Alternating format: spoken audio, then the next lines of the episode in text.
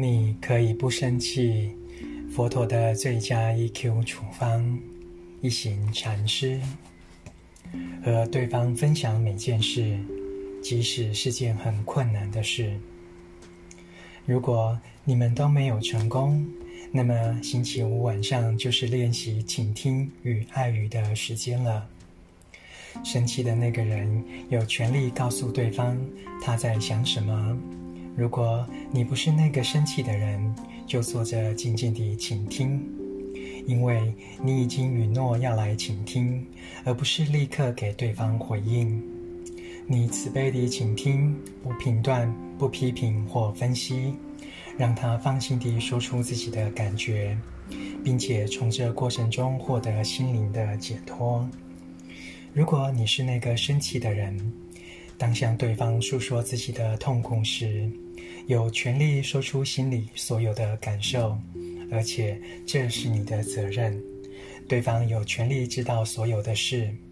你们已经答应对方要坦诚相对，就应该将所有的想法告诉他。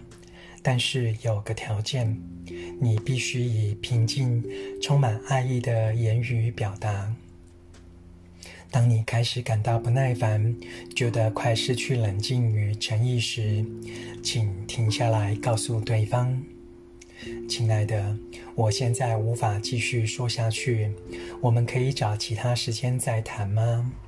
我需要再练习念念分明地走路与呼吸。现在我觉得不太舒服，我想我无法好好地说出爱语。”对方一定会同意将这个聚会延期，或许下个星期我们再试试看。如果你是那个倾听的人，也要练习念念分明的呼吸。为了能好好的倾听，你必须借着念念分明的呼吸来清除内心所有的念头与想法。以慈悲心倾听，全心全意地帮助对方获得解脱，你的内心就会有颗慈悲的种子。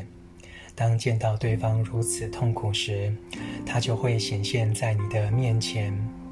所以，你要发愿成为观音菩萨，那个谛听众生之苦的伟大存在，也就是大慈大悲的观世音菩萨。一定是个真实存在的人，而不仅是概念而已。朗读，你可以不生气。佛陀的最佳 EQ 处方。